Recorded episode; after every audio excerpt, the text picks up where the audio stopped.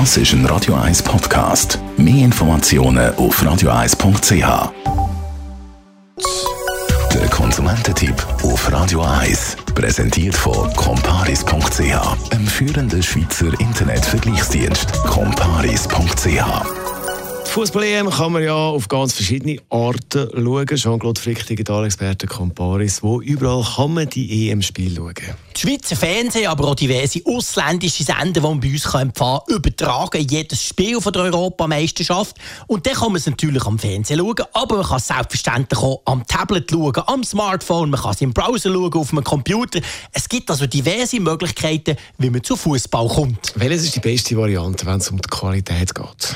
Ja, qualitativ ist das klassische Fernsehen natürlich super, wobei man dort noch muss bedenken wie man es genau schaut. Also habe ich zum Beispiel Swisscom TV oder UPC Sunrise, da hat man so ein TV-Streaming-Böxli und dort kommt Top-Qualität raus.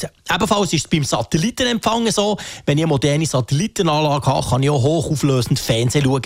Wenn ich jetzt keinen Fernseher habe und will das Spiel auf, die Spiel auf dem Handy schauen, auf dem Smartphone, äh, was habe ich da für Möglichkeiten? Dann bietet sich TV-Streaming an, zum Beispiel bei Zatu, bei Wilma oder bei Teleboy.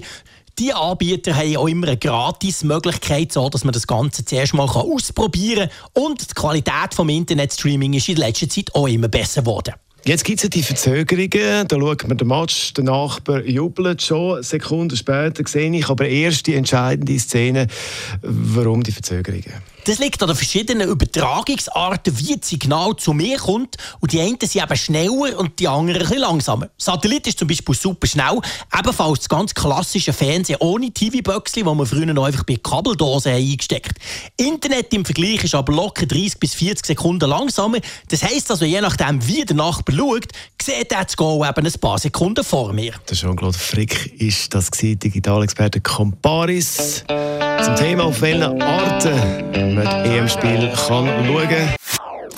Das ist ein Radio 1 Podcast. Mehr Informationen auf radio1.ch.